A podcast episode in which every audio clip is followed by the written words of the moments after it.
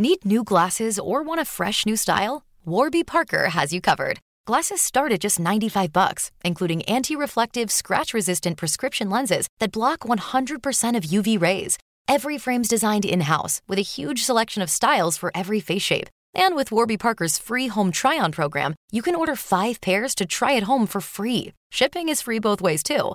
Go to warbyparker.com slash covered to try 5 pairs of frames at home for free. warbyparker.com slash covered. Selling a little or a lot? Shopify helps you do your thing however you cha-ching. Shopify is the global commerce platform that helps you sell at every stage of your business. From the launch your online shop stage to the first real life store stage, all the way to the did we just hit a million orders stage. Shopify is there to help you grow. Shopify helps you turn browsers into buyers with the internet's best converting checkout. 36% better on average compared to other leading commerce platforms because businesses that grow grow with Shopify. Get a $1 per month trial period at shopify.com/work. shopify.com/work. Millions of people have lost weight with personalized plans from Noom, like Evan, who can't stand salads and still lost 50 pounds. Salads generally for most people are the easy button, right? For me, that wasn't an option. I never really was a salad guy. That's just not who I am. But Noom worked for me. Get your personalized plan today at Noom.com. Real Noom user compensated to provide their story. In four weeks, the typical Noom user can expect to lose one to two pounds per week. Individual results may vary. Hola, ¿qué tal? Les habla Pride. Bienvenidos a Terror para Llevar. El día de hoy les traigo la tercera parte de Las Duchas. Historia escrita por Dylan Sindelar. Y esta tercera parte se subió originalmente en mi canal de YouTube el 10 de julio del 2019. Si quieren la fuente de la historia y los nombres de las pistas utilizadas de fondo, ya saben que están en la descripción de este podcast o de su respectivo video en YouTube. Mi canal es El Orgullo del Operador. Dato curioso sobre esta tercera parte y las que siguen es que el autor originalmente solo había escrito la parte 1 y la 2, pero asumo yo que por la popularidad que tuvieron, terminó escribiendo otras tres partes, las cuales muy pocas personas han traído al español. Pero no se preocupen, las podrán disfrutar aquí. Hay una gran división entre los fans de esta saga que dicen que la historia debió quedarse en la parte 2 y otros sienten que está más completa con las cinco partes. Pero eso lo juzgarán ustedes. Recuerden que me pueden encontrar como Yo Soy Pride en todas partes. O para que sea más fácil, en la descripción hay un link con todas mis redes sociales. Nuevamente, muchas gracias a todas las personas que siguen apoyando este proyecto y recuerden que la mejor forma de ayudar es compartiendo el contenido y dejando un comentario. Ahora sí, los dejo con la tercera parte de Las duchas.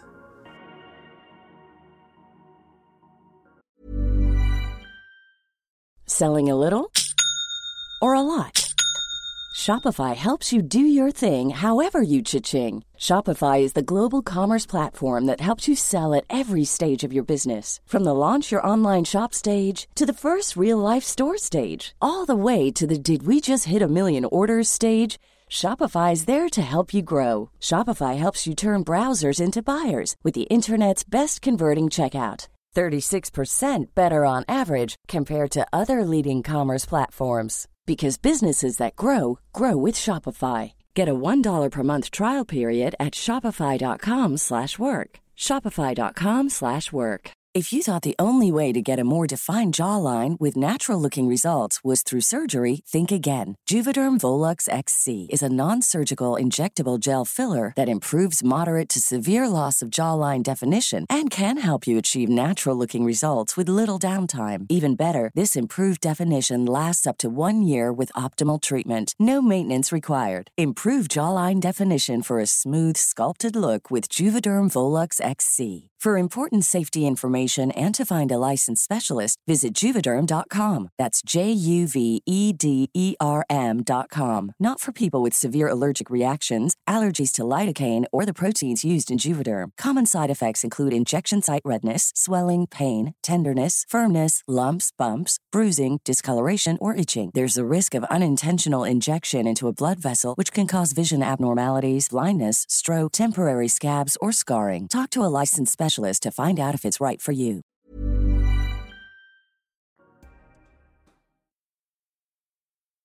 Mi nombre es Jack, y de seguro alguno de ustedes ha leído o escuchado una historia acerca de mí, por mí, hace unos años. Les comento todo esto desde la misma y estropeada laptop que usé cuando, ebrio, publiqué la historia original de las duchas en Reddit hace 5 años. Este aparato pasó dos de esos años en el fondo de una caja en mi closet. No me servía de mucho y la verdad no está en muy buenas condiciones. La maldita tarda 20 minutos en iniciar apropiadamente y se apaga en cuanto la desconectas del cargador. Le faltan algunas teclas, otras se atascan. Pasé un buen rato tratando de quitarle de cada orificio y orilla restos de azúcar dejados por distintos tipos de cócteles. Las cosas solo pueden soportar cierta cantidad de abuso antes de echarse a perder. Pero hoy tuve suerte. Logró encender para mí. Creo que aún le queda una decente historia más que contar. Para bien o para mal. Para ser honesto, no recuerdo del todo haber publicado ninguna de las dos partes de mi historia. Sin embargo, lo que sí recuerdo es que por esas épocas me sentía sin energías y al mismo tiempo aliviado. Era alguien poco productivo, no trabajaba en lo que había estudiado y tenía demasiado tiempo libre para pensar en esto. Una noche le conté mi experiencia a unos amigos en un bar. Eso agitó los recuerdos en mi cabeza y me llevó a las subsecuentes publicaciones que ya conocen. Una mañana después, encendí mi laptop solo para encontrarme con que mi post seguía abierto. Lo había tecleado directo al foro sin dejar futuras oportunidades para editarlo. Fue algo que escribí en un par de noches de embriaguez, algo que vomité para que el mundo lo viera. Intenté leerlo, pero, incluso dejando de lado esos recuerdos que preferiría evitar, mis errores de redacción y ortografía me hacían desear unos vasos de whisky o darle un gran trago a una botella de cloro. Escogí lo primero, y hasta donde recuerdo, Nunca terminé de leer mi anécdota. No tenía caso el intentar hacerlo, incluso ahora. Había revivido la experiencia demasiadas veces en mi cabeza. No necesitaba torturarme de esa forma. Aunque sí leí los comentarios. Puede que me odiara a mí mismo, pero ver un poco de interés en mi trabajo le dio un empujón a mi ego, al menos por un momento. De vez en cuando volvía a la página para leer más comentarios, pero en la mayor parte me veía forzado a seguir con mi estancada vida, mientras que la historia se esparcía silenciosamente por la red. Trabajaba de cantinero en ese tiempo y dividía mis horas libres para dormir y beber. A veces, estas actividades se empalmaban o mezclaban con el trabajo. Me había encasillado en un círculo vicioso. No era un escritor, como había esperado que lo fuera para ese punto en mi vida. Pero al menos el pretender que era uno en Internet ayudaba a romper con la monótona realidad. Por el transcurso de los próximos meses, recibí varios correos y solicitudes de amistad de viejos compañeros de clases o de extraños que habían adquirido interés por mi historia. Los mensajes de mis ex compañeros solían ser sobre sus recuerdos del señor Mace y su relato. No pedían nada a cambio. Sospeché que la mayoría estaban casados o pasaban por un mal momento en sus vidas y necesitaban una dosis de nostalgia que les ayudara. No los culpo. Por otro lado, había algunos que sí querían verme, salir por unos tragos e indagar en el pasado. En esas épocas vivía medio país de la ciudad donde conocí al señor Mace. Pero eso no me impidió hacer varias promesas vacías de vernos si es que nuestros caminos alguna vez se cruzaban. En una ocasión, sí salí por una cerveza con un tipo que estaba de paso, según él. Nos vimos una noche de verano en Denver, pero no fue lo que esperaba. Estoy 99% seguro de que él jamás conoció al señor Mays ni a mí. No daba ningún dato específico cada que lo cuestionaba, y se la pasaba repitiendo muchas de las cosas que había dicho solo para coincidir conmigo. Recuerdo que asentía demasiado con la cabeza a la par que decía, sí, claro, tienes razón, una y otra vez. Pero como él invitaba, no noté mucho de esto sino hasta el día siguiente. Esa fue la última vez que decidí verme con alguien de Internet. Sorprendentemente, también recibí muchas peticiones de una gran variedad de personalidades que querían las coordenadas exactas de las duchas. Había personas ofreciendo dinero, transporte y prácticamente apoyo militar si es que los llevaba hasta allá, como si fuese alguna clase de guía turístico. Los rechacé a todos, pero mentiría si dijera que no consideré aceptar algo de efectivo a cambio de las coordenadas de alguna vieja granja al azar que pudiera encontrar en Google Maps. Pero no lo hice.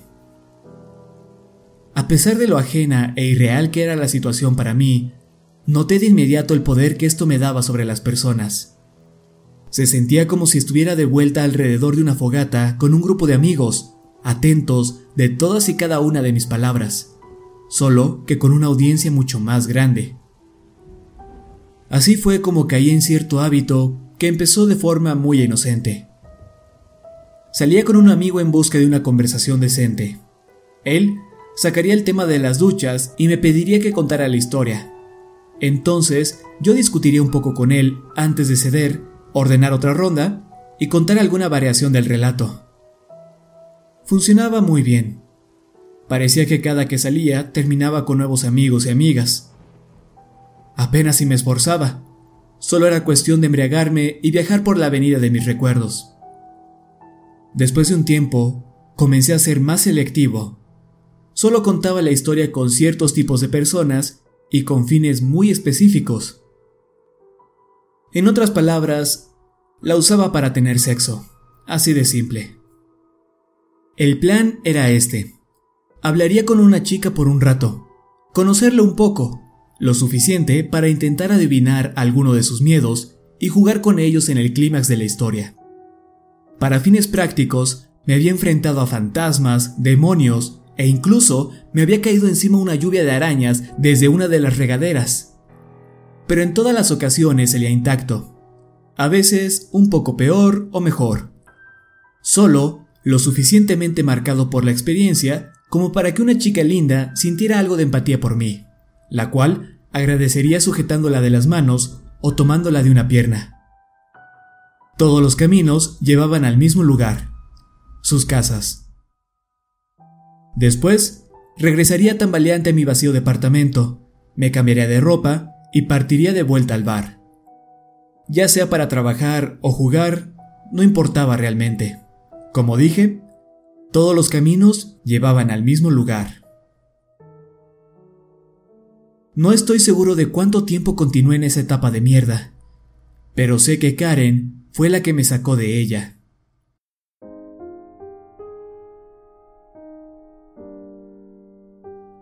Al principio solo era una más en la larga fila de mujeres que aún faltaban por conquistar.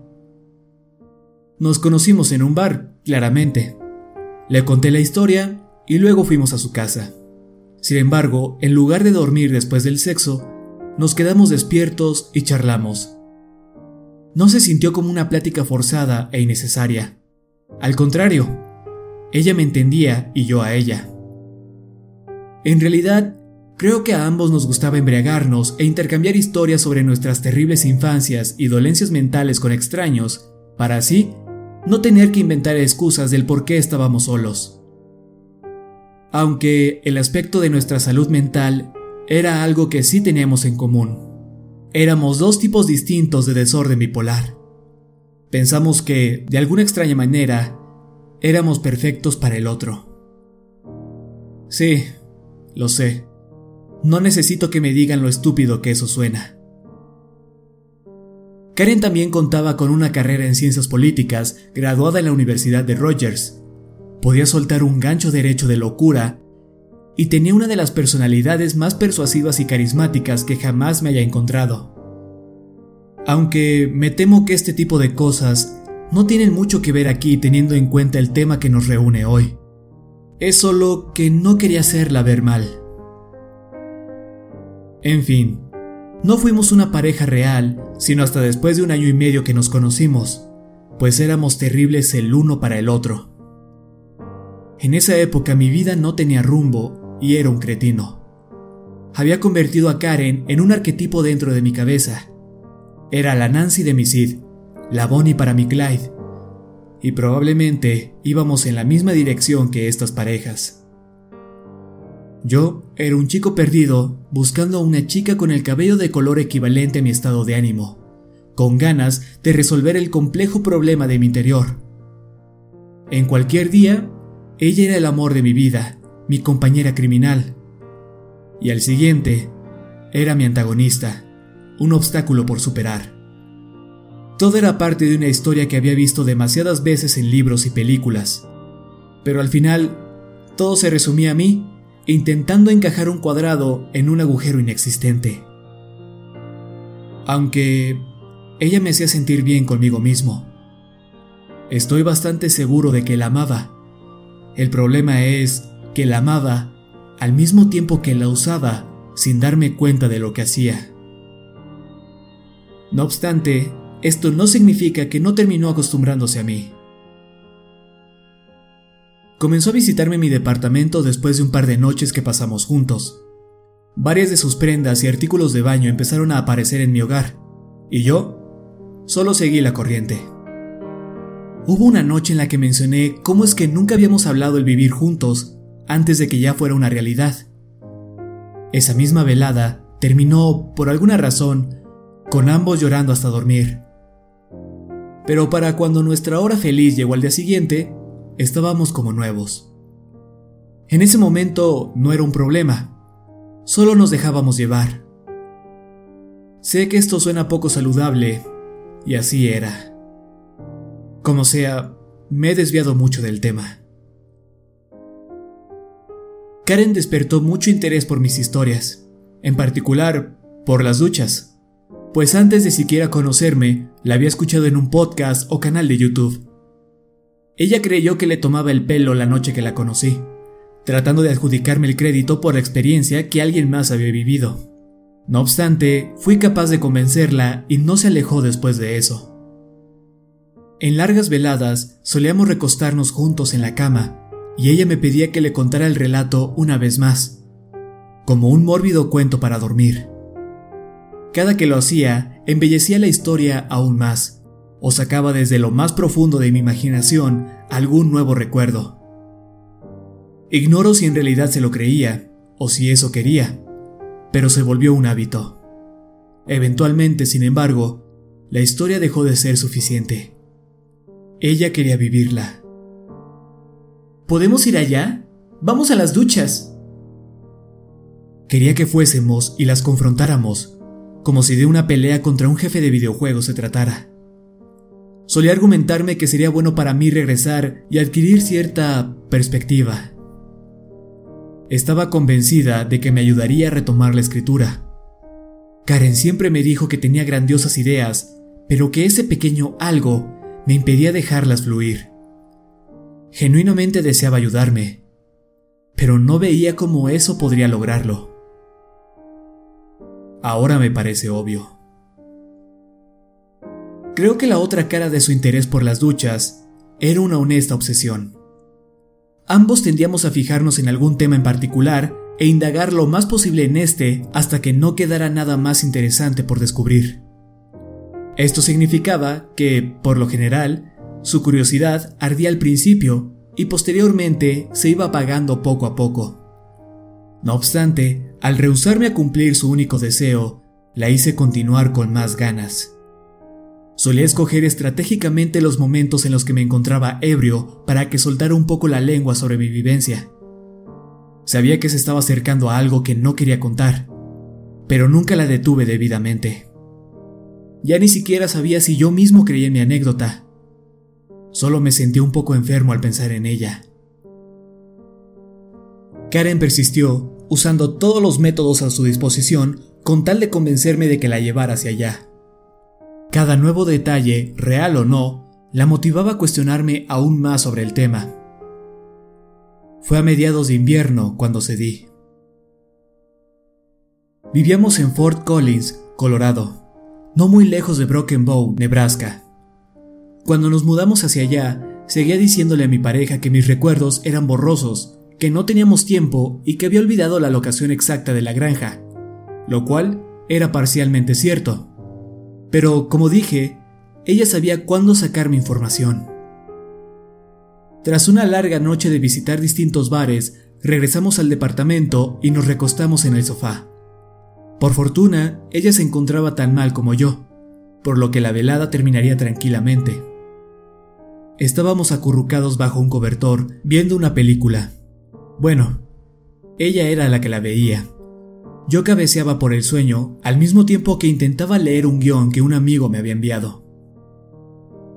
En la cinta, esa que habíamos visto varias veces, uno de los actores pierde el camino de su vida después de que uno de sus amigos se suicida. Tanto Karen como yo compartíamos cierta fascinación por el tema del suicidio, así que solo fue cuestión de tiempo antes de que uno de los dos dijera algo.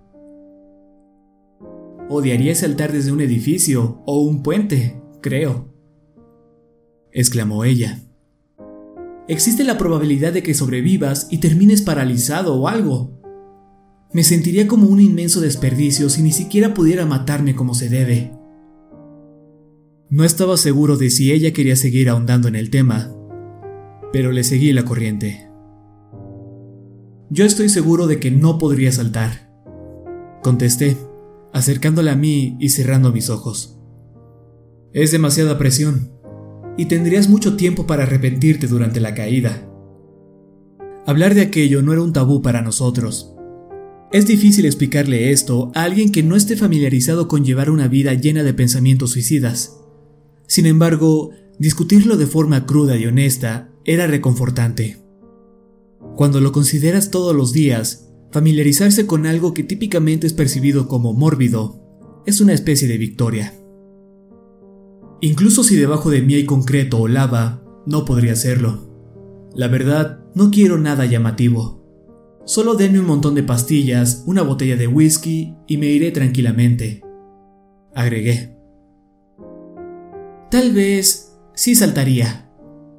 Continuó Karen en voz alta. Pero desde un avión. Quisiera sentir un último subidón de adrenalina podría seguir viviendo normalmente sin tener que morir desde un avión y conseguir adrenalina de otras formas. Respondí. Pero no sería lo mismo, el mismo riesgo. Tenía un buen punto. Yo solo quiero que sea pacífica, beber hasta morir con un libro en mano y música relajante de fondo. Suspiré.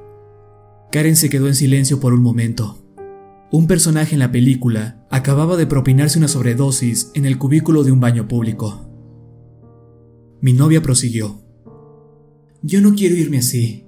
Mínimo, quisiera estar rodeada de amigos, incluso de mi familia si nadie más está disponible. Me estaba quedando dormido. Así como tu maestro. Se me quitó el sueño en cuanto soltó esas palabras y me puse tenso. Había pasado un tiempo que no mencionaba la historia, y cuando lo hacía, nunca hablaba del señor Mace. Eso creo, contesté. Si lograba quedarme dormido, ella tendría que dejar la conversación para otro día. Vamos, chico. ¿A dónde? Tú sabes. Lo sabía. Ah, la tienda de licores está cerrada. Gruñí. Nebraska, es tarde. La próxima semana. Tomaré una ausencia del trabajo. Conseguiré a alguien que nos lleve. ¿Por qué alguien nos llevaría hasta Nebraska? Brian parece interesado. ¿En Nebraska? En tu historia. Podrías escribir sobre eso. Hace mucho tiempo que no lo haces. Hasta podría llevar la cámara. Por la forma en la que describes todo, seguro puedo sacar muy buenas fotografías. Comenzaba a molestarme pero mi cansancio se sobreponía. No quiero ir. No opuse mucha resistencia. Por favor, ¿por mí? Nunca vamos a ningún lado y me siento encerrada en este departamento. Además, mi cumpleaños es el próximo mes. Está bien, de acuerdo. Dije, intentando complacerla solo para poder descansar. Pero, ¿qué hay del gato? Lo próximo que supe es que nuestras cosas ya estaban empacadas y que dejábamos las comodidades del hogar para ir a Nebraska. Había dicho que sí, y luego perdí el conocimiento. Para cuando desperté a la tarde siguiente, Karen ya nos había asegurado un chofer, un amigo suyo, y había pedido su trabajo unos días de descanso. Ella estaba muy feliz y yo me encontraba bajo los efectos del Xanax. Quería que los buenos tiempos continuaran pues con nuestras agendas y constantes cambios de humor, el ser felices no ocurría muy a menudo. Me concentré en eso conforme subía nuestras cosas al auto. Antes de salir de la ciudad, ya había caído ante el sueño.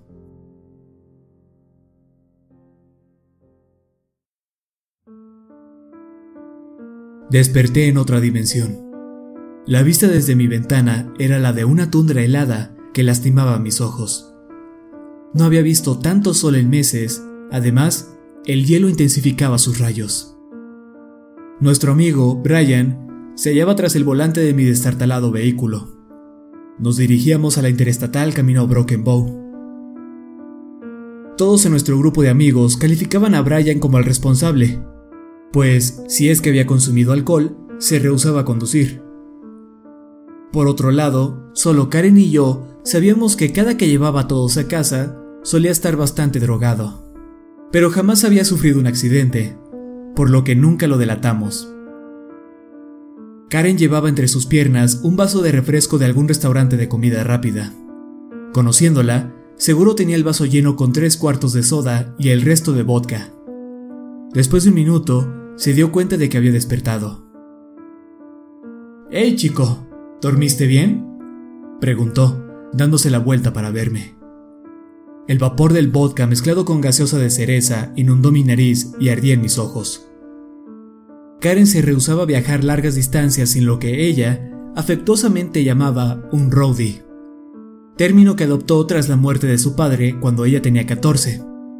Él se cortó las muñecas en el lavabo del baño mientras Karen hacía su tarea en el piso de arriba y su madre se encontraba en la oficina.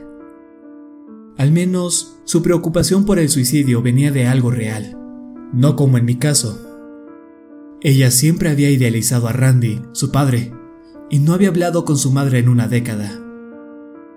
Me contaba la historia a menudo, frecuentemente reforzando la idea de que sus idiosincrasias, o sea, sus malos hábitos relacionados a Randy, estaban exentos de críticas. ¿Hiciste uno para mí? Le pregunté. Era lo más sensato que podía hacer en esa situación. El vaso extra es tuyo, cariño. Ten, mitad y mitad. Guiñó el ojo y me entregó un vaso de unicel lleno de aquel remedio cura todo. Lo necesitaba. Me dolía la quijada. Siempre había tenido problemas rechinando mis dientes al dormir. Esto empeoró conforme crecía, a tal punto que mis caninos crecieron hacia afuera, como si de un vampiro se tratara. Sin embargo, hacía tiempo que no era un problema. Supuse que la noche de fiesta previa y la ansiedad generada por el viaje me habían pasado cuota. Le di un sorbo a la bebida e hice un gesto. Resultó que el brebaje era un cuarto de soda y tres de vodka barato. Nos rodeaban kilómetros de restos de la cosecha pasada, cubiertos de nieve y el suelo congelado. Me le quedé viendo el repetitivo paraje por un par de horas. Ocasionalmente, los terrenos baldíos daban paso a montones de árboles sin hojas que se elevaban fútiles hacia el cielo gris. De vez en cuando, alcanzaba a vislumbrar los restos oxidados de un auto o alguna choza en ruinas escondida entre las ramas, las cuales seguramente estaban a punto de ser abrumadas por la vegetación. Los tres pasamos el tiempo escuchando música gracias a un cable auxiliar que nos permitía conectar nuestros teléfonos al estéreo. A pesar de nuestro rudimentario invento, seguía siendo una experiencia bastante mediocre, pues teníamos una pésima conexión a Internet. Karen y yo compartíamos cigarros mentolados, a pesar de las quejas de Brian. Él fumaba del sabor natural. Según él, fumar de cualquier otro tipo era como rogar que te diera cáncer. El viaje se sentía familiar y me hizo vagar por muchos recuerdos borrosos de la última vez que estuve en Broken Bow. Estaba frustrado y comenzaba a sentirme un poco incómodo, así que bebí aún más. Mi propia cabeza me mantenía en la oscuridad. A pesar de que Brian y Karen habían escuchado la historia en incontables ocasiones, me pidieron más detalles de esta una vez que cruzamos la frontera hacia Nebraska. Logré evadir sus preguntas argumentando que era de mala educación escuchar a una banda de camino al concierto. Eso aligeró un poco la presión, pero comenzaba a rechinar los dientes y mi quijada me dolía. Aquel lugar sacaba algo de mi interior, dejándome ansioso y a la defensiva. Brian había crecido en Nueva Jersey, y aunque la carretera que recorría estaba prácticamente vacía, conducía como si aún estuviera en la ciudad. En cualquier otro día no tendría problemas con que él diera vueltas sin encender las direccionales, que excediera el límite de velocidad o de los abruptos jaloneos que hacía al conducir. Aunque eran incómodas las miradas de enojo que otros conductores nos dedicaban cuando Brian se les atravesaba, solíamos llegar rápidamente a nuestros destinos, a comparación de si usáramos un GPS. No obstante, en ese día, sus hábitos al manejar me hacían sentir increíblemente mareado. Los claxones de un par de conductores molestos fueron demasiado para mí, y terminé por ponerme los audífonos y cubrirme los ojos con el gorro de mi chaqueta en un intento por privarme sensorialmente. Y así me dormí después de un rato. Tuve un sueño que se sentía vagamente conocido, pero como hace años que no recordaba mis sueños, no podría estar seguro si ya lo había experimentado. Estaba de vuelta en el bar que frecuentaba durante la universidad, el mismo lugar donde vi al señor Mays hace casi una década. Las voces de los clientes sin rostro a nuestro alrededor estaban silenciadas. Me senté al lado de mi fallecido maestro, quien llevaba aquel suéter con la leyenda soy el chico del cumpleaños. El señor Mays me recibió levantando su copa. Tenía los ojos rojos de tanto reprimir su llanto. No dije nada. En cambio, fui recordando poco a poco la última conversación que tuvimos. Resonaba tan fuerte en mi cabeza que fue suficiente para llenar el silencio. Recordé a su amigo, aquel que habían perdido en el granero. Al hacerlo, el señor Mays desvió la mirada y la posó en su bebida. No volvió a mirarme. Escuché algo que parecía un goteo en alguna parte del bar. Buscando enfrente de mí, encontré un vaso lleno de algo que parecía whisky. Sin pensarlo, lo arrojé. Apreté los labios y regresé a mi asiento a la par de que las luces del bar comenzaban a apagarse una por una de afuera hacia adentro.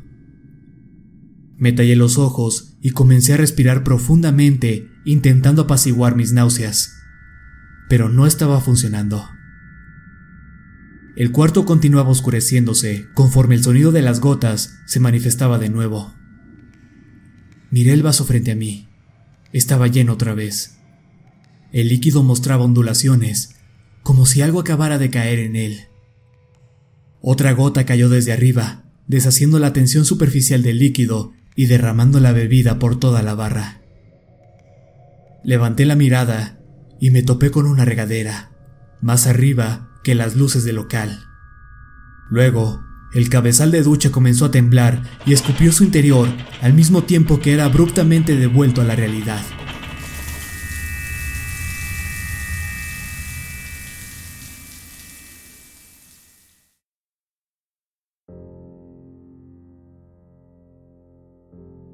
Entré en pánico por unos instantes y me sacudí en el auto.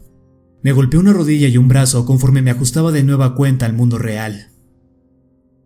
¡Wow, chico! ¿Tranquilo? dijo Karen con una risita. Nos habíamos detenido en un descanso. De seguro que Brian frenó de golpe, despertándome en el proceso. Sentí el sabor a soda de cereza en mi garganta y cómo gruñía mi estómago. Estamos a las afueras de Hastings, pero no sé cuánto falta para la ciudad. Ve al baño ahora o aguántate para toda la eternidad. Bromeó mi novia. Abrí la puerta del auto. El helado viento la empujó de vuelta, golpeándome en el pie. Molesto, la abrí con fuerza y salí presuroso hacia la bulliciosa área de descanso. Fui al sanitario, hice lo mío y me lavé las manos, tratando de ignorar los cabezales de ducha en la parte trasera del baño. Sentía cada gota de agua resonar en mi pecho. No había sufrido tanta ansiedad en años. El náusea del sueño se manifestó en la vida real y di una leve arcada en el lavamanos. Cerré los ojos y respiré profundamente, al mismo tiempo que sacaba una pequeña botella de mi chaqueta. A los traileros que estaban ahí no les importó. Sin embargo, un padre que cambiaba su bebé de pañal cerca de la puerta me dedicó una mirada. O tal vez no. No sé por qué me importaba, no iba a detenerme. Una de las regaderas del fondo se abrió por completo. Le di un gran trago a mi bebida y, a diferencia del sueño, mi estómago se relajó y el malestar cesó. Me aclaré la garganta de lo que sea que estaba a punto de vomitar, escupiéndole en el lavamanos. Lo que salió era de un rojo brillante. No entré en pánico, solo tenía que comer algo. Atravesé la línea de personas que se había formado en la entrada del baño y troté de vuelta al auto. Karen estaba sentada adentro, con cigarrillo en mano. Al verme, lo tiró y bajó la ventana, haciéndome un gesto para que me apurara. Subí y en unos cuantos segundos retomamos el trayecto. No te vuelvas a dormir, chico. Creo que a partir de aquí vamos a necesitar que nos guíes. Solo llévanos a Broken Bow, le indiqué a Brian, observando los campos de cosecha que parecían quemados. Nos guiaré desde ahí. Necesitaremos gasolina si es que vamos a estar merodeando por ahí mientras buscamos el lugar, dijo Brian, rompiendo mi concentración pues solo hay como 10 gasolineras en todo el estado. Más te vale estar atento a cualquiera que veas. Contesté. Vi un letrero que decía Broken Bow, pero no alcancé a leer lo demás. En tan solo unos minutos, Brian se detuvo en algo que parecía ser una gasolinera. Había un par de dispensadores enfrente de una pequeña tienda. Detrás de esta se encontraba una casita de aspecto frágil y diseño victoriano, pero era bastante antigua y la madera se caía a pedazos.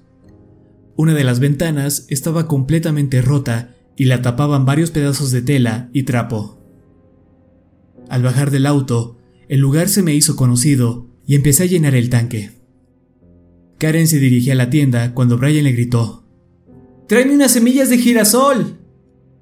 pero ella entró antes de que pudiera escucharlo. Brian volteó a verme. Jack, ¿quieres traerme unas semillas de girasol? Por favor, y gracias, viejo. Cerró la puerta del conductor antes de que pudiera decirle que no quería entrar a la tienda. Gruñí entre dientes conforme entraba al establecimiento. Brian era nuestro chofer después de todo, así que no podía enojarme con él por ladrar órdenes.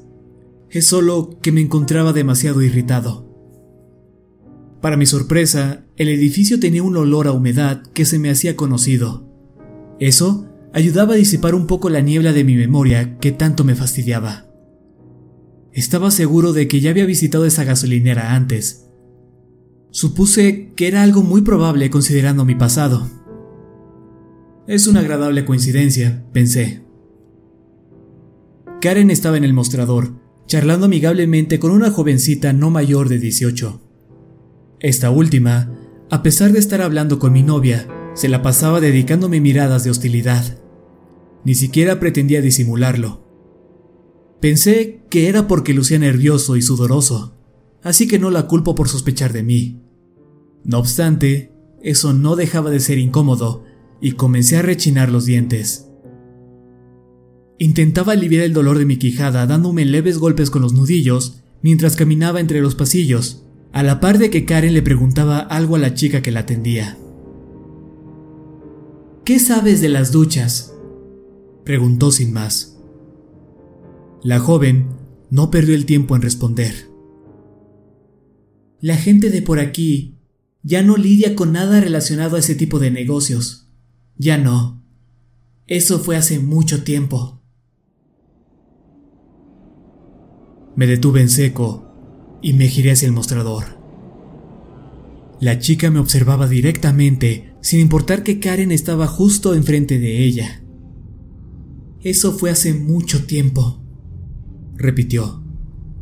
Sus ojos se fijaron en los míos. Sentí el dolor en mi quijada pulsar con más fuerza y mi estómago comenzaba a retorcerse. Esto no era posible. Consciente o inconscientemente, rechazaba la abrumadora sensación de déjà vu. Fui hasta una puerta en la parte trasera de la tienda, al final de un pequeño pasillo, negándome a ver a la empleada. Sin embargo, aún podía sentir su penetrante mirada. Mientras tanto, Karen intentaba sacarle más información, sin éxito. Logré entrar al baño y cerrar la puerta tras de mí antes de caer de rodillas con el retrete a tan solo unos centímetros de mi cara. Mi estómago cada vez se retorcía más, pero no expulsaba nada. Me costaba respirar. Con la presión en mi cabeza incrementándose, decidí inducirme el vómito. Pensé que si podía sacar lo que sea que me quedara dentro, me sentiría mejor. Sin embargo, me estaba atragantando con mi propio dedo y con mis ojos a punto de estallar, me rendí. No tenía por qué desmayarme en el baño de una gasolinera. Sonaba muy similar a tocar fondo y me rehusaba llegar a eso. Me incorporé y me concentré en mi respiración, tratando de estabilizar mi vista. Era una versión mediocre de una técnica contra la ansiedad que aprendí en algún momento de mi vida. Podía sentir cómo me bajaba la presión mientras me limpiaba las múltiples lágrimas que había derramado. Finalmente, mi visión se ajustó y me fijé en una pintura verde al lado del espejo sobre el lavamanos. El cuadro decía, no puedes escogerlos, Solo tienes que amarlos. Y mostraba lo que parecían ser tres generaciones de mujeres, riendo mientras posaban afuera de un enorme granero verde.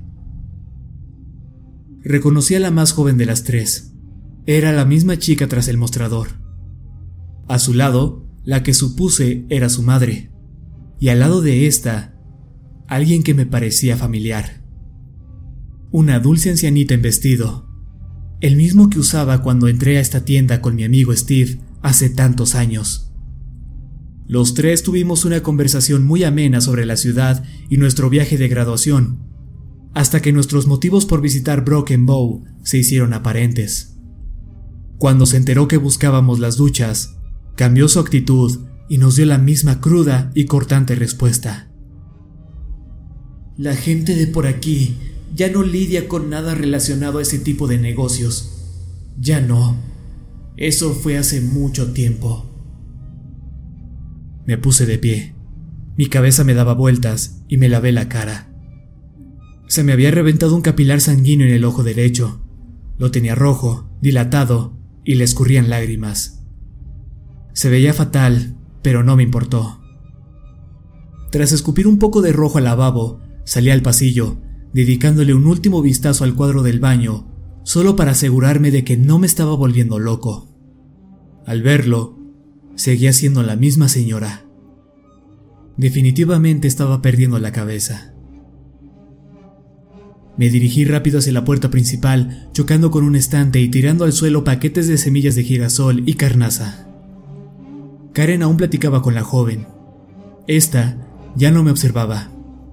Ya no sabía si en realidad lo había hecho o si lo imaginé todo. Si no conociera a Karen, hubiese asumido que estaba ligando con la chica. Pero es solo su forma de ser. Sabe cómo conectar con las personas.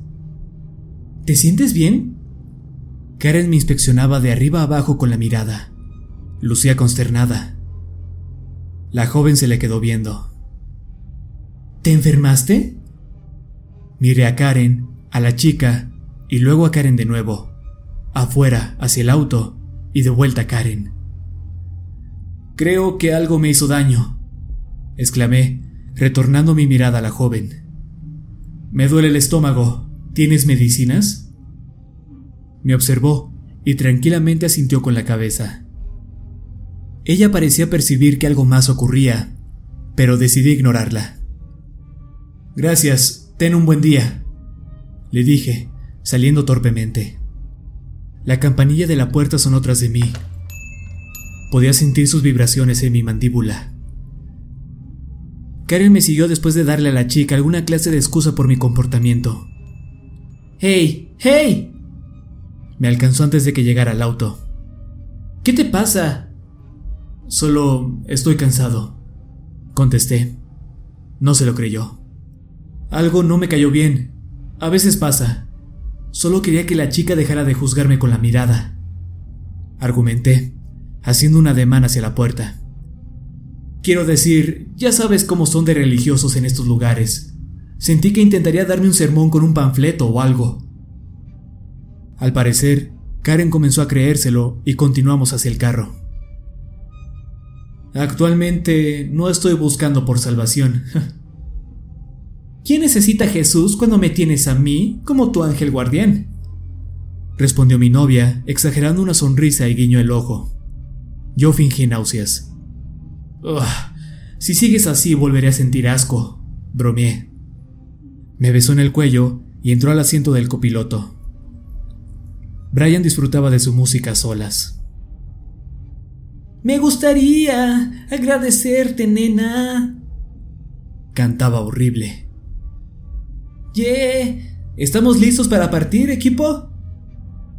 Karen tomó el control del teléfono y cambió de canción.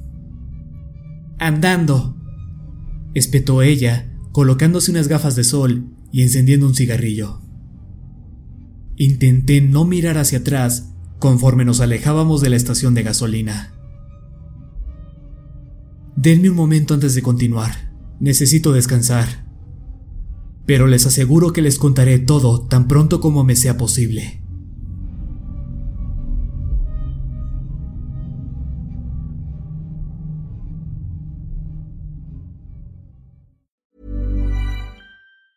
Need new glasses or want a fresh new style? Warby Parker has you covered. Glasses start at just 95 bucks, including anti-reflective, scratch-resistant prescription lenses that block 100% of UV rays. Every frame's designed in house with a huge selection of styles for every face shape. And with Warby Parker's free home try on program, you can order five pairs to try at home for free. Shipping is free both ways, too. Go to warbyparker.com slash covered to try five pairs of frames at home for free. warbyparker.com slash covered.